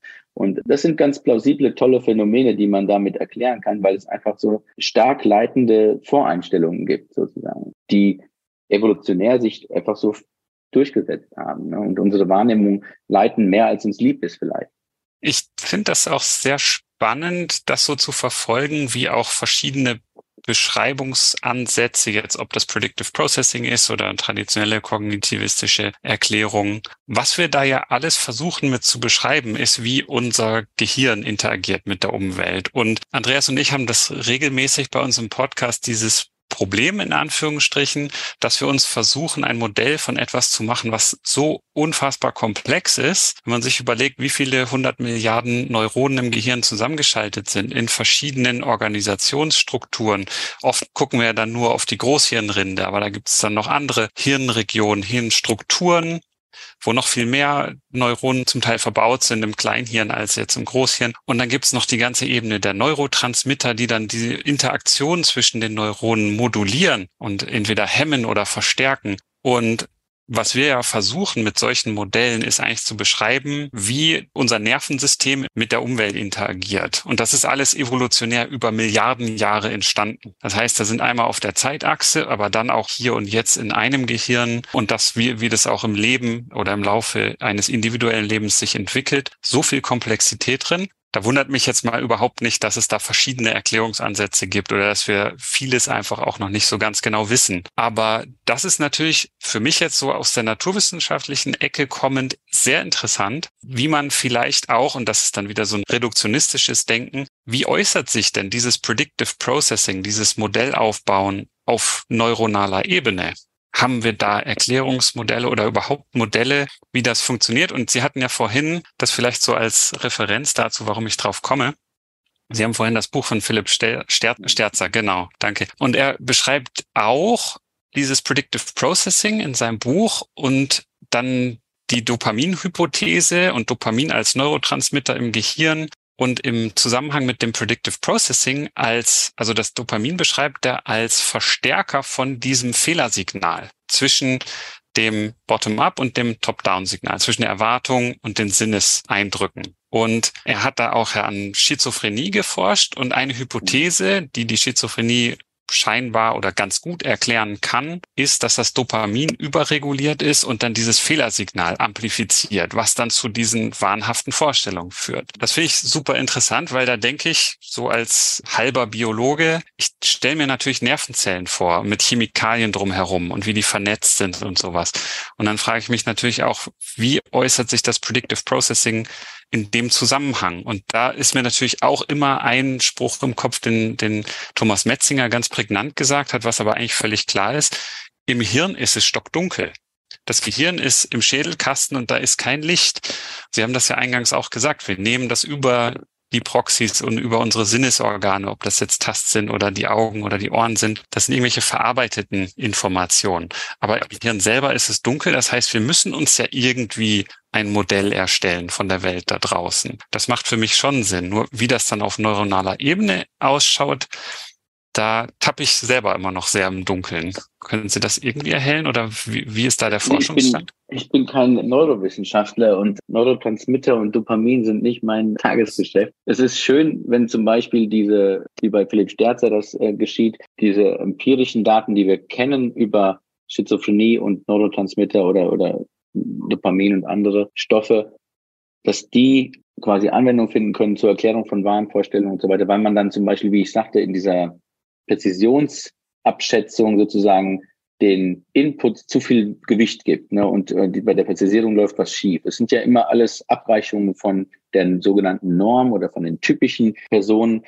Und in, dann muss, wenn, wenn man das erklären kann, warum das und wie das quasi davon abweicht, ist das natürlich eine tolle Erklärungskraft. Was da jetzt chemisch und so weiter relevant ist, dazu kann ich gar nichts Kompetentes sagen. Es ist ja wenn wir jetzt quasi das mal als ja, funktionalistisches Modell betrachten, dann ist ja immer die Frage, auch im Hinblick auf künstliche Intelligenz, wie viel Biologie ist hier wichtig und wie viel Funktion ist hier wichtig. Das ist eigentlich eine alte philosophische Streitmacht zwischen äh, Funktionalisten und so Physikalisten oder biologistischen Auffassungen, dass man sagt, naja, kommt es nur darauf an, welche Funktion jetzt hier ausgeführt wird. Zum Beispiel ein Mechanismus muss Fehlerminimierung bewältigen. Und dann ist es egal, woraus das gemacht ist. Das kann ich auch implementieren in einem, in einem Roboter. Oder spielt die Biologie und die Biochemie hier eine ganz besondere Rolle? Und kommt es darauf an, lebendig zu sein? Können nur lebendige Wesen eigentlich genau diese Form von Kognition oder von Bewusstsein und so weiter instanzieren? Das ist ja nicht geklärt. Es gibt kein bahnbrechendes Argument dafür, dass Kognition und Bewusstsein auf Lebewesen beschränkt sind. Was interessant ist in der jetzigen Debatte in letzter Zeit, ist, dass die Mehrheit der Forscher, aber auch des Feuilletons oder auch der allgemeinen interessierten Öffentlichkeit geneigter zu sein scheinen, einem Sprachprogramm Bewusstsein zuzuschreiben als einer Pflanze. Also was sind hier die Kriterien von Ähnlichkeit oder funktionaler Äquivalenz oder ne, da ist die Frage auch der Lebendigkeit eine, eine interessante Frage. Nur weil diese Sprachprogramme mit so viel Daten und so effektiv gefüttert werden und nachher Sprachdaten rauskommen, ja was sonst, wird man dann schon quasi äh, leicht hinters Licht geführt und hat dann diese äh, Hypothese, ja, das hat natürlich, das ist eine Person. Lambda ist eine Person, hat ein Bewusstsein, die hat hier eine ganz bestimmte Meinung für, über die Welt und so weiter. Aber Pflanzen, die ganz tolle Dinge machen, die werden quasi aus dem ganzen kognitiven Bereich im Prinzip noch ausgeschlossen. Ne? Nach dem Motto, wenn man schon sich nicht bewegen kann, dann kann man auch doof sein. So hat es Patricia mhm. Churchill mal ungefähr formuliert. Dabei machen Pflanzen, äh, weiß ich nicht, Schleimpilze und die machen die spannendsten Sachen und denen wird aber Kognition abgesprochen. Dabei gibt es gute Arbeiten auch dazu, dass Predictive Processing auch im Pflanzenbereich eine äh, super Erklärung liefert über das, was Pflanzen da eigentlich machen in der Verarbeitung von Informationen. Insofern ist das nicht so ganz abwegig, weil ich, es jetzt gerade gebracht habe, aber die Frage dieser Botenstoffe und der Chemie des Lebendigseins für Kognition ist nicht so ganz klar angesichts des hehren Ziels der Erschaffung künstlicher Intelligenz ne, mit anderen Mitteln. Ich finde auch immer schwierig bei solchen Modellen, wie Sie gesagt haben, ist Predictive Processing ja auch sehr allgemein gehalten, kann man auf sehr viele Sachen dann anwenden oft. Und gerade bei psychiatrischen Störungsbildern kann man sich dann ja auch die Aspekte raussuchen, auf die dann Sachen gerade gut passen. Und andere Sachen, die dann halt nicht so gut passen, die werden dann halt geflissentlich ignoriert, weil wir immer so Bestätigung für unsere Hypothesen suchen. Also bei der Dopaminhypothese, ne, dass das jetzt damit zu tun hat, denke ich auch, das ist also man kann vielleicht manche Aspekte von psychotischen Störungen erklären, aber andere eben nicht, weil bei psychotischen Störungen kommen eine ganze Menge an Symptomen zustande und man kann sich auch alle möglichen Modelle vorstellen, die das auch erklären könnten. Was ich auch interessant finde, ist, man kann sich auch vorstellen, dass ja Pflanzen auch natürlich auch mit Modellen arbeiten. Das so, das kann ich mir schon auch vorstellen, dass eine Pflanze durchaus auch nicht in dem Sinne, wie wir es verstehen, aber eine Vorstellung von der Umgebung hat. Ne? Was ist um mich herum und wie könnte ich mich da jetzt verhalten? Also eine Pflanze verhält sich ja auch, auch wenn wir das jetzt eben nicht so erleben. Das, das ist halt so ein speziesspezifischer Bias, dass wir da einfach keine, nicht, nicht die Augen dafür haben, wie wir andere Leben, Organismen Informationen verarbeiten. Das ist schon spannend. Ich frage mich aber auch, wie ist es, wenn sozusagen unser Gehirn auf Fehler Minimierung eigentlich ausgelegt ist. Ne? Wir versuchen Sachen vorherzusagen und dann diesen Vorhersagefehler zu minimieren. Das ist ja eigentlich dann dieses Grundprinzip. Also als erstes würde man ja denken, ja, dann müssten wir ja eigentlich möglichst gleichförmige Stimulation suchen, dann haben wir keinen Fehler. Ja, das Dark Room Problem sozusagen, äh, so wird es glaube ich genannt. Man könnte sich einfach in ein dunkles Zimmer stellen und dann ist man immer, liegt man immer richtig mit seiner Vorhersage. Ne? Aber äh, da vergisst man natürlich in Rechnung zu stellen, worum es uns geht. Wir sind Lebewesen, die immer aktiv bleiben müssen und auch Stoffwechsel und äh, Energiezufuhr und überleben wollen. Und ähm, insofern, das gelingt in dunklen Zimmer nicht so gut. Ne? Also wenn man das äh, ignoriert, dann hat man wahrscheinlich auch einen gewissen Sinn der Funktion nicht ganz in Rechnung und es, gestellt. Und es kann ja darum gehen, wenn ich jetzt diesen Fehler minimieren will, ich kann den ja gar nicht auf Null bringen. Und das heißt, ist wahrscheinlich gerade dieser Bereich, wo so ein bisschen Fehler da ist, da lerne ich wahrscheinlich auch am meisten. Also ist es vielleicht dann auch deshalb gut, so ein bisschen Fehlerabweichung zu produzieren, dass wir nicht immer genau das Gleiche wollen, aber eben auch nicht zu viel. Also wir wollen ja gerne auch neue Sachen, aber nicht zu neu. Das wollen wir ja eigentlich auch nicht. Ja, auch die, die natürliche Selektion ist natürlich nicht auf Wahrheit, belohnt nicht Wahrheit, sondern Fitness. Und Fitness ist nicht Wahrheit. Und insofern wir brauchen nicht genau richtig zu liegen, um erfolgreich zu sein.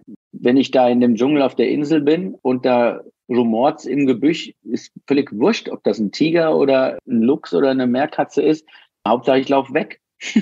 oder weiß ich nicht, kann mich irgendwie schützen. Und insofern ist das gar nicht so, gar nicht so ausschlaggebend, ne? oder ob man da jetzt genau richtig liegt.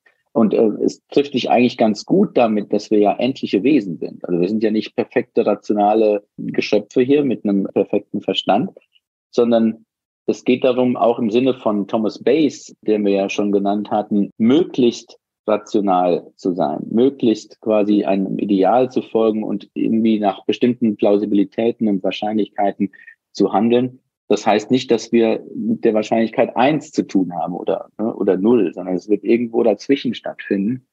Und das trifft sich doch eigentlich ganz gut mit dem Bild, das wir von uns haben. Wir, können, wir sind halt nicht perfekte rationale Denker und ähm, Entscheider. Ne? Das ist, glaube ich, aber auch ja ein häufiges Missverständnis von der Evolutionstheorie, dass ein Resultat davon ist, dass alles optimiert wird, sondern es ist ja eigentlich unter den gegebenen Umständen eher ein Good Enough. Also es muss nicht alles perfekt optimiert werden, kann ja vielleicht auch gar nicht mit diesem gewordenen Organismus, der vielleicht vor vielen hunderttausend oder hunderttausend Jahren an eine andere Umgebung angepasst ist. Also es wird ja auch nicht jedes Mal wieder aufs Neue erfunden. Das heißt, es, es kann rein biologisch auch gar nicht alles perfekt optimiert werden, sondern einfach gut genug und besser als die anderen an die Umwelt angepasst. Ich hätte aber auch noch eine, einen interessanten Gedanken, den ich gerade bekommen habe bei diesem Dunkelraum-Problem. Und da habe ich auch, das habe ich leider noch nicht gelesen, aber ich habe ein Paper dazu gefunden, was letztes Jahr auch publiziert wurde, hatte Predictive Processing im Titel und Lucid Dreaming, also den Zustand des subjektiven Bewusstwerdens im Traum. Und der Traum an sich, das finde ich auch mega spannend, das Thema da fehlt uns ja zumindest auch der optische Teil der Information. Wenn wir, wenn es dunkel ist, wir schlafen, Augen sind zu. Aber wir haben ja trotzdem Träume, sehr plastisch und haben offenbar auch die Fähigkeit, dieses Tagbewusstsein, dieses subjektive Bewusstsein zu erlangen in einem Traum, wo gar keine äußeren Reize kommen. Kennen Sie da Forschung dazu oder vielleicht sogar das Paper? Das war aus Bulgarien und Brüssel eine Gruppe. Nee, das konkrete Paper kann ich jetzt nicht. Das sind natürlich immer eine Flut von Arbeiten, das äh, kommt man natürlich nie hinterher. Und äh, mitten im Semester schon gar nicht. Aber äh, da ist Forschung eher klein geschrieben.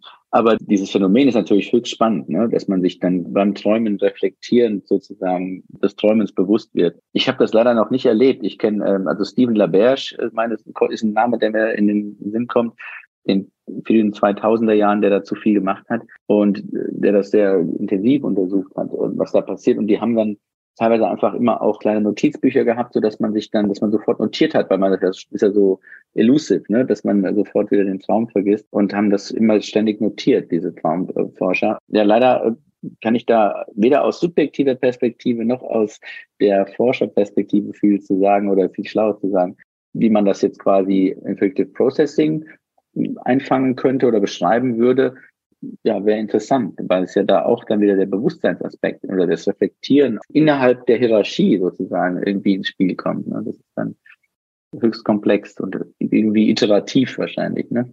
Aber wie gesagt, ich kenne das, kenn das nicht. Das ist sicher so. Also gerade die Flut an Literatur, wenn man Predictive Processing eingibt in einer Google Scholar oder PubMed oder so, da findet man extrem viel. Da kann auch niemand wirklich komplett up-to-date sein mit der kompletten Literatur. Und gäbe es denn experimentelle Ideen, wie man das testen kann? Also Sie haben ja vorher auch gesagt, dass die Konzepte oft sehr allgemein sind, ne? also von Predictive Processing, so dass es schwierig ist, das runterzubrechen und in einem Experiment zu sagen, es kann nur so oder so ein Ergebnis kommen, wenn wir annehmen, dass die Verarbeitung wie Predictive Processing vorhersagt abläuft. Mhm. Gibt es da Ideen für Experimente? Also es gibt Kontexte, wo das explizit quasi zugestanden wird, dass es einfach zu allgemein ist. Jetzt, ich habe in den letzten Jahren mehr zu sozialer Kognition gearbeitet, weil ich dazu ein Buch geschrieben habe. Und in dem Kontext gibt es auch erst kürzlich Versuche, sozusagen unser gegenseitiges Verstehen der mentalen Zustände von anderen einzufangen mit Predictive Processing. Und da gibt es natürlich im Vorhinein schon ganz viele verschiedene Auffassungen darüber.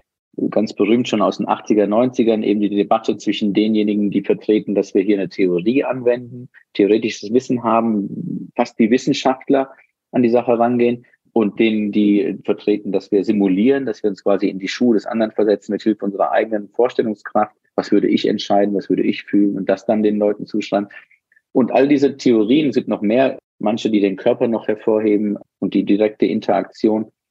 Die sind alle ganz verschieden, machen verschiedene Vorhersagen und Predictive Processing ist dann wiederum mit denen auch verträglich sozusagen und will sie vielleicht unter einem Schirm vereinen, was dann schwierig ist, weil eben dann zugestanden wird, weil wir können jetzt nicht empirische Hypothesen machen, die dann Predictive Processing gegenüber diesen Theorien verifizieren oder ähm, befürworten und die anderen ausschließen. Das ist beim Bewusstsein ähnlich. Da ist es ganz interessant, dass eben zwei prominente Forscher eben zur gleichen Zeit Bücher geschrieben haben. Der Anil Seth mit dem Being You, was ich schon genannt habe, und Mark Soames aus Südafrika, The Hidden Spring. Auch ein tolles Buch. Die haben, die, die schreiben beide sehr toll und äh, behaupten beide, dass eben mit der gleichen, mit dem gleichen Erklärungsgerüst, sozusagen das Predictive Processing, bei Mark Soms ist es noch dieses Free Energy Principle, was auf Carl Friston zurückgeht, das ist eine allgemeinere Variante davon, dass sie quasi sehr gute Erklärungsrahmen haben und Vorhersagen machen können, wo wir das neuronale Korrelat des Bewusstseins finden. Wir können das dann eben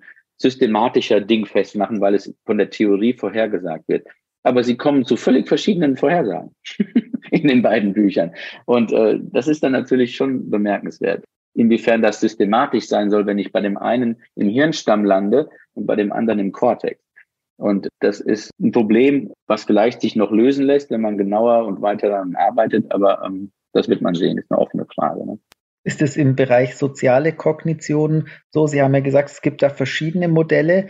Ist es vielleicht auch ein sowohl als auch, also dass, dass es vielleicht auch Bereiche gibt, wo man sagen kann, da ist es eher ein Hypothesentesten, ein anderer Bereich ist es vielleicht eher einfühlen und dass die Sachen sich ja gar nicht unbedingt widersprechen, sondern dass einfach Menschen adaptiv in verschiedenen Situationen unterschiedlich oder in verschiedenen Entwicklungsstadien unterschiedliche Aspekte eine Rolle spielen?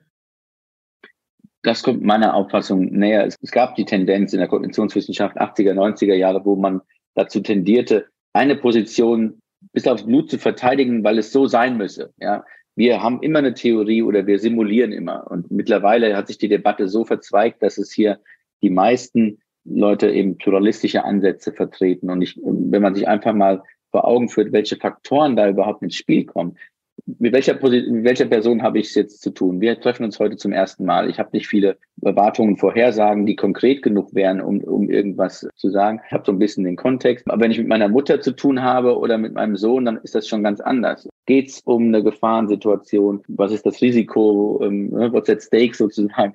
Und, und wie ist die Situation? Wie ist die Konstellation? Bin ich allein? Interagiere ich oder beobachte ich jemanden von der Ferne? Kann ich auf ihn einwirken oder auf sie? Das sind alles Faktoren, die eine Rolle spielen und die dann bestimmen, was ich jetzt zu tun habe. Kann ich simulieren?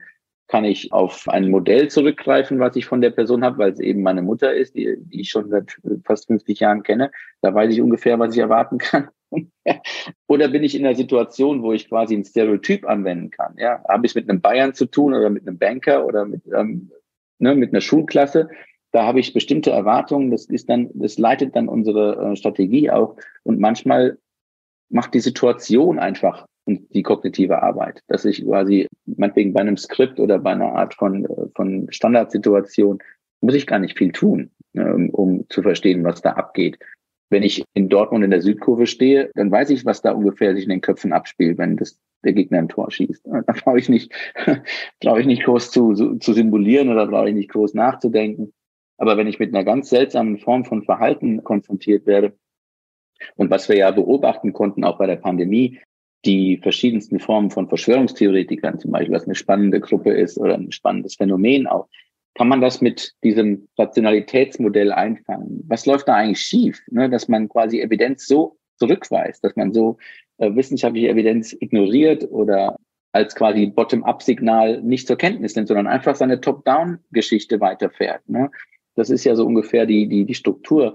Ja, meine Mitarbeiter haben einen Aufsatz geschrieben, wo sie zeigen, dass man das sehr gut einfangen kann, auch mit dem Modell, auch, dass man das quasi gar nicht so sehr als irrational abtun muss. Es gibt auch andere, die behaupten, dass sogar die, die Wissenschaft eigentlich eine, eine stark irrationale Tätigkeit ist und wo man Elemente wiederfindet, sodass es gar nicht so weit weg ist von dem, was Wissenschaftler tun, wenn man jetzt quasi Verschwörungstheoretiker ist. Ganz schwer einzufangen und dann irgendwie zu sagen, da läuft dies und jenes schief. Ne? Das ist ein spannendes Phänomen, aber passt ja auch in diesen Kontext von, ist das Gehirn jetzt eine Rationalitätsmaschine oder eine Vorhersagemaschine und wie geht es mit Evidenz um? Und machen wir das wirklich so, wie Thomas Bayes uns das vorschreibt oder eben nicht? Und die scheinen ja ein Gegenbeispiel zu liefern, weil sie einfach Evidenz ignorieren. Ne? Und zwar systematisch. Aber es ist ein spannendes Feld, also mhm. weiteres Feld sozusagen. Aber das wäre ja auch interessant, also dass Sie sagen würden, vielleicht, das ist, kann ja adaptiv sein, wenn man ein Modell hat, dieses Modell erstmal nicht zu verändern.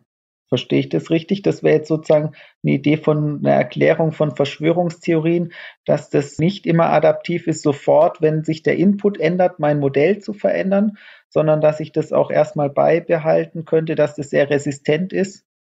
Anderer Weg wäre ja auch noch die Umwelt anzupassen oder mich entsprechend zu verhalten, damit die Umwelt meinem Modell entspricht ja, ich stolper über das Adaptiv, ne? Ähm, weil was ist daran gut oder förderlich sozusagen? Höchstens für sein Selbstbild oder für das quasi ähm, für das Festhalten an bestimmten Auffassungen, aber die müssen ja nicht also ich meine, da gibt es eine ganze Menge Nachteile, die vielleicht damit verbunden sind, soziale Ausgrenzung ja. oder keine Ahnung, was ist Stigmatisierung Aber und so weiter. Umgekehrt kann ja in der Gruppe das adaptiv sein, wenn ich in der Gruppe eine bestimmte ja. Idee habe und das fördert ja auch die Gruppenkohäsion. Wir sagen, wir einigen uns auf diese Idee und bei der bleiben wir jetzt, egal was hier von außen für Informationen rankommen an uns wenn ich mir vorstelle, dass Menschen ja eher über in der Entwicklungsgeschichte in kleinen Gruppen zusammengelebt haben, wo es wahrscheinlich erfolgversprechend war, eine gemeinsame Idee zu teilen. Vielleicht hat es das Überleben mehr gefördert, auch wenn diese Idee falsch war, wenn man diese Idee geteilt hat und dran festgehalten hat, als wenn man gesagt hat, jetzt lass uns mal gucken, wie es wirklich ist. So hat es der ja, ja. Philipp Sterzer, wenn ich es richtig verstanden habe, in dem Buch auch. Er spricht auch über Verschwörungstheoretiker, Theoretikerinnen und hat da ein ganz ähnliches Argument quasi aufgemacht, wenn ich das richtig in Erinnerung habe. Eben auch über die sozialen Anpassung und hat da auch den Spruch gesagt, äh, Herr Schlicht, so wie Sie es vorher auch gesagt haben, die Evolution, die selektiert nicht für Wahrheit, sondern für Fitness, für Überleben. Mhm. Und in dem Kontext ist, ist zumindest eine plausible Erklärung. Das ist immer das Problem mit der Evolution, dass wir da keine Experimente groß machen können. Von daher, man kann das im Nachhinein so rationalisieren oder mhm. sich zurechtlegen, vielleicht auch ein bisschen die Kirschen rauspicken, aber zumindest scheint es plausibel.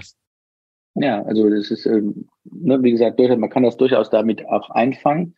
Dann gibt es noch natürlich ähm, auch wissenschaftstheoretische Modelle, wo Theorien, die man, Theoriegebäude, die man sich jetzt baut, zum Beispiel einen, einen harten Kern haben und dann noch so Hilfshypothesen, die dann den Kern schützen und die man eher anpassen kann und verwerfen kann. Und mit Hilfe dieser Auffassungen kann man vielleicht auch so Verschwörungstheoretiker innen einfangen, indem sie quasi immer wieder an der Peripherie sozusagen drehen können, so dass sie die auch schwer fassen können, weil die werden sagen, wenn sie ihnen äh, Evidenz darüber liefern, was der oder jenige sagt, ja, der ist ja mit im Boot, ne?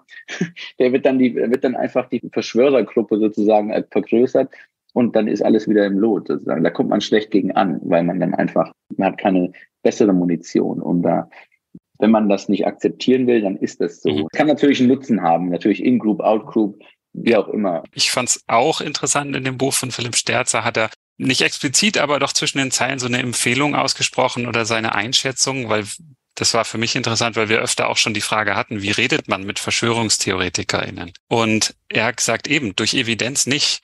Das verstärkt noch auch diesen Gap, der da entsteht und diese, diesen Graben zwischen In-Group, Out-Group, sondern durch soziale Interaktion, durch genuines Interesse. Warum? Wie kommst du dazu? Und sowas. Auch wenn das natürlich vordergründig erstmal komisch anmutet. Erzähl mal, wie war denn das und was hast du da erlebt und so. Das ist nicht die erste Reaktion, die man hat. Also ich nicht und mhm. vielleicht viele nicht. Nee, aber generell gibt es gute Argumente dafür, zu diskutieren und zu interagieren und immer wieder zu versuchen, auch zu verstehen, auch vielleicht durch hineinversetzt und vielleicht die emotionale Ansprache eher als die rationale. Ne? Ähm, das ist, glaube ich, ähm, von vielen, die in der Verschwörungstheoretikerinnen-Szene forschen, der bessere Weg sozusagen, weil man einfach mit den rationalen Argumenten nicht weit kommt. Das scheint wohl so zu sein. Ich fand es interessant, was Sie gesagt haben, dass wir in der Wissenschaft ja auch ähnliche Prozesse haben. Jetzt nehmen wir an, diese Hypothese von Predictive Processing, dann würde ich ja sagen, eben, naja, wenn ich den Fehler minimieren will, dann suche ich keine Stimulation. Dann kann ich wieder eine Hilfshypothese dazu generieren und sagen, naja, aber wir brauchen ja doch eine gewisse Fehlerabweichung oder ne, also sagen wir, man hat eine Grundidee und die versucht man ja dann schon auch nochmal zu unterstützen, auch wenn Sachen jetzt vielleicht nicht ganz dazu passen, dann kann man sich das in diesem Modell wieder erklären. Und so macht es ja der Verschwörungstheoretiker auch, wenn ich dem eine Evidenz bringe, dann sagt er eben, wie Sie gesagt haben, naja, nee, das passt ja gar nicht, weil die sind ja auch mit drin und so weiter. Und so ein bisschen so eine Ähnlichkeit ist ja schon auch wie das in einem Wissenschaftsprozess abläuft, dass Wissenschaftler eben auch versuchen, eine Idee, eine Theorie, ein Modell auch zu stützen und da einfach dann nochmal Hilfskonstrukte dazu nehmen, bis das ganze Gebäude eben irgendwann wackelig wird. Ja, das ist ja im Prinzip äh, ähnlich dem Modell, das Thomas Kuhn in der Struktur der wissenschaftlichen Revolution sozusagen vorschwebt, dass er sagt, wie lange halten Forscher an einer bestimmten Hypothese fest, an einem bestimmten Weltbild und was muss erst alles passieren, damit dann umstürzende Evidenz quasi zu einem neuen Modell führt, ne, vom meinetwegen geozentrischen zum heliozentrischen Weltbild oder das ist ja vielleicht die extremste Version, aber es gibt natürlich auch andere Theorien. Und dieses Festhalten, dass man das quasi mit bestimmten Hilfshypothesen schützt, die sind, so lange wie es geht, sozusagen, das hat ja vielleicht was Irrationales. Aber vielleicht hat es auch was Plausibles, weil man sagt, ich kann jetzt nicht jede Woche mein Modell umschmeißen, sondern muss erstmal gucken, ob ich separieren kann oder so. Ne? Das Irrationale, auch wenn es dann so betont negativ klingt, ist ja nicht unbedingt schlecht oder falsch, sondern in dem Sinne einfach vielleicht eine Eigenschaft des Prozesses sozusagen. Ne? Gibt es ein mhm. nettes Buch zu von Michael Strevens, The Knowledge Machine. Das ist gerade auch ich, vorletztes Jahr erschienen. Ganz spannend, wie er das quasi an Kuhn und an anderen festmacht, diesen Prozess und dieses Hin und Her von Rationalität und Irrationalität in der Wissenschaft. Ich hätte noch einen Punkt, was mich interessieren würde, weil Sie sind ja Philosoph und beschäftigen sich ja jetzt auch viel mit Aspekten von zum Beispiel Kognition und anderen Dingen. Das ist ja spannend, dass das inzwischen immer mehr ineinander übergreift. Ne? Also sage ich mal, vielleicht Kognitionswissenschaftler, die philosophische Aspekte mit bedenken und Philosophen, die sich mit Kognitionswissenschaften, Neurowissenschaften und Ähnlichem beschäftigen. Und die Probleme, die sich stellen, die sind ja auch gar nicht disziplinär zu verorten.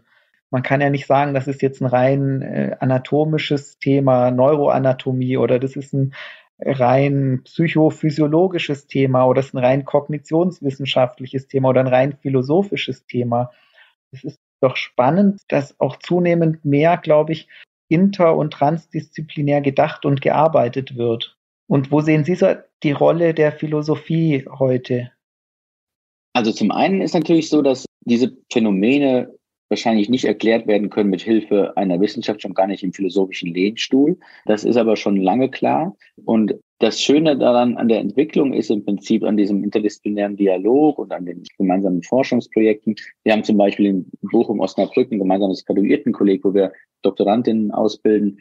Und das ist nicht die erste Generation, es geht schon weiter zurück, die quasi nicht mehr so disziplinär zu fassen sind. Das sind weder nur reine Psychologen, noch sind das Philosophen, es sind Kognitionswissenschaftler.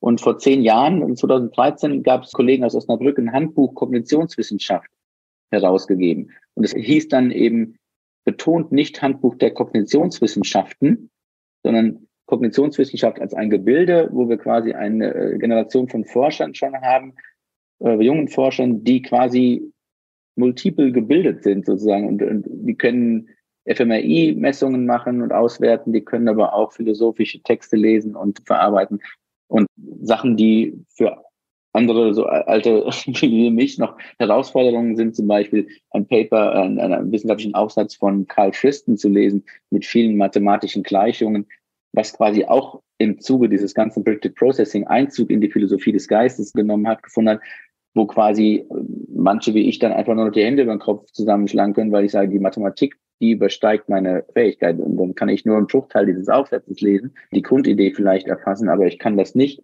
mathematisch nachvollziehen. Und es gibt aber eben genug junge Leute, die das können. Es ist bewundernswert, dass die dann halt eben diese Ausbildung haben. Und das ist toll für den Erkenntnisfortschritt. Nichtsdestotrotz ist natürlich trotzdem eine offene Frage, ob es dem Gehirn gelingen wird, sich selbst zu verstehen. das, das muss ja der Kosmos nicht, ja. Das ist der Asymmetrie sozusagen, dass es bei dem Gehirn darum geht, dass es sich selbst versteht und nicht nur das Universum da draußen.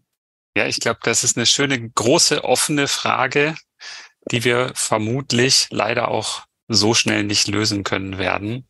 Wobei vielleicht wird es dann auch langweilig werden, wenn wir die Frage haben. Man weiß es nicht. Aber ich denke auch, das ist eine interessante Entwicklung. Wir haben da ja auch mit Jürgen Mittelstraß drüber gesprochen, über dieses immer mehr interdisziplinäre, transdisziplinäre. Das ist für mich jetzt auch noch spannend, so aus der Hochschuldidaktik. Wie kann sich das in der Lehre widerspiegeln, wenn die Gebiete auch immer komplexer werden und auch von Personen dann gelehrt werden müssen, auch in einer genügenden Tiefe, die dann weiteren Forschungsfortschritt ermöglichen? Da kommen ein paar Folgefragen. Das wird sehr interessant. Ich denke auch, die Fragestellungen erzwingen das, dass man so weiterarbeiten müssen. Das heißt aber auch für die Universitäten von heute, dass sie nicht mehr so disziplinär funktionieren können für die wichtigen Fragestellungen, wie das früher noch leichter der Fall gewesen ist. Na, wir haben den Vorteil, dass wir quasi diese neue Generation haben, die schon diese neuen Formen von Studiengängen besuchen können. Wir haben zum Beispiel auch einen Cognitive Science Studiengang in, in Bochum, schon seit zehn Jahren, so sehr erfolgreich und sehr international, wo eben Forscher aus all diesen Gebieten, die in Bochum daran beteiligt sein können, von der Neuropsychologie, Neuroinformatik und so weiter, Philosophie, alle gemeinsam lehren und quasi da ein Studienprogramm haben. Das ist, da ist nicht alles gleichermaßen stark vertreten. Das gibt es an nicht vielen Universitäten, gibt es die personellen Möglichkeiten. Aber es gibt natürlich trotzdem noch die Form von Interdisziplinarität, die dann gut ist, wenn man Experten hat, die in einer Disziplin gut sind. Weil starke Interdisziplinarität setzt, glaube ich, gute Disziplinarität auch voraus, sodass man jetzt nicht nur vielleicht eine eierlegende Wollmilchsau hat, sondern eben auch einen, der nur Eier legt und der andere, der eben nur die Milch gibt. Und dann, äh, wenn die gut miteinander kommunizieren können und sich auf eine Grifflichkeit einigen, und das ist in der Kognitionswissenschaft eigentlich schon ganz gang und gäbe mittlerweile, dann kann das noch besser funktionieren, ne, glaube ich, weil man dann natürlich die Expertisen im Detail und in der Tiefe hat. Das kann man vielleicht nicht leisten in so einer Art von Studiengang, wo man die Basics von allem so ein bisschen herauspickt und dann sich irgendwann entscheiden muss, in was spezialisiere ich mich. Das ist nicht machbar, alles zu, zu wissen und zu überblicken. Aber vielleicht macht es die Mischung ne? und die mhm. Aber es ist interessant, dass der Herr Mittelstraß hatte auch ähnlich argumentiert und gesagt, es ist gut, wenn man auch in einer Disziplin zu Hause ist, um da wirklich fundierte, tiefgreifende Kenntnisse zu haben, auf die man zurückgreifen kann, um dann an Problemstellungen heranzugehen. Und eben, wenn man von allem ein bisschen nur gelernt hat, dann kann das eben auch schwierig sein. Ne? Das ist die Idee. Es ist schon gut, wenn man in einem Bereich wirklich vertieft zu Hause ist aber auch über den Tellerrand herausschauen kann.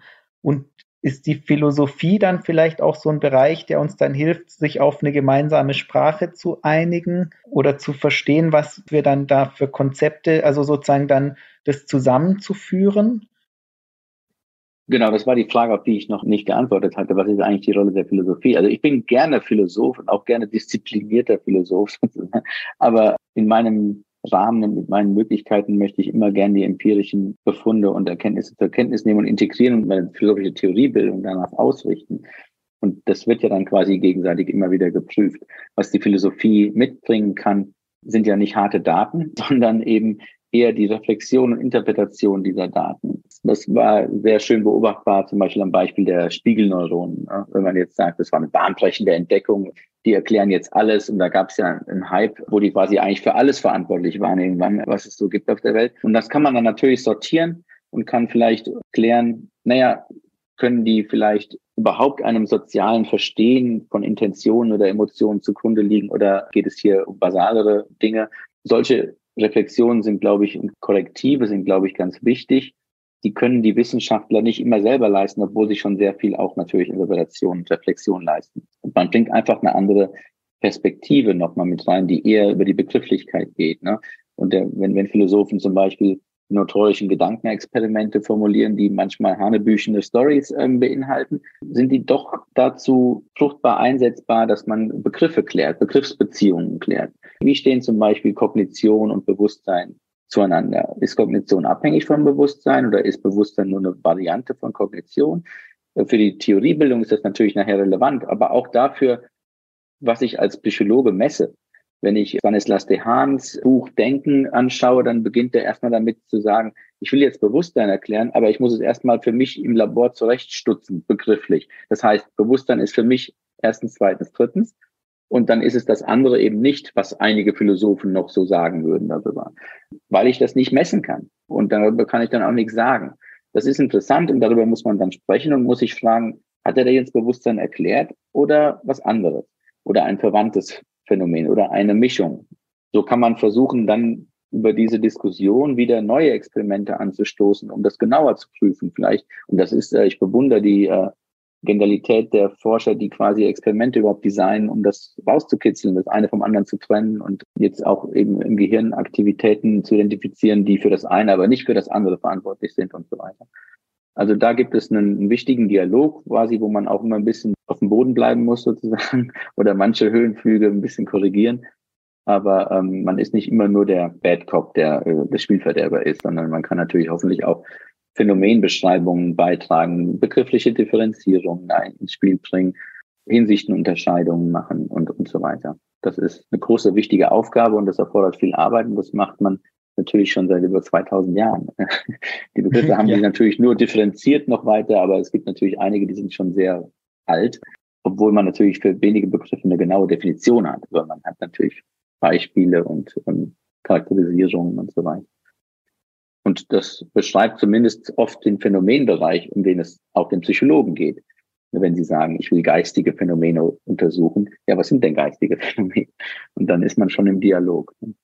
Ja, genau. Also ich glaube, es ist auch eine sehr moderne Auffassung. Also ich finde es auch sehr modern, dass die Philosophie sich sehr interessiert für die empirischen Befunde und die Empiriker sich jetzt auch mehr dafür interessieren, was können uns denn die Philosophen da eigentlich helfen zu verstehen, was wir da eigentlich für Ergebnisse haben oder wie können wir das theoretisch dann einordnen.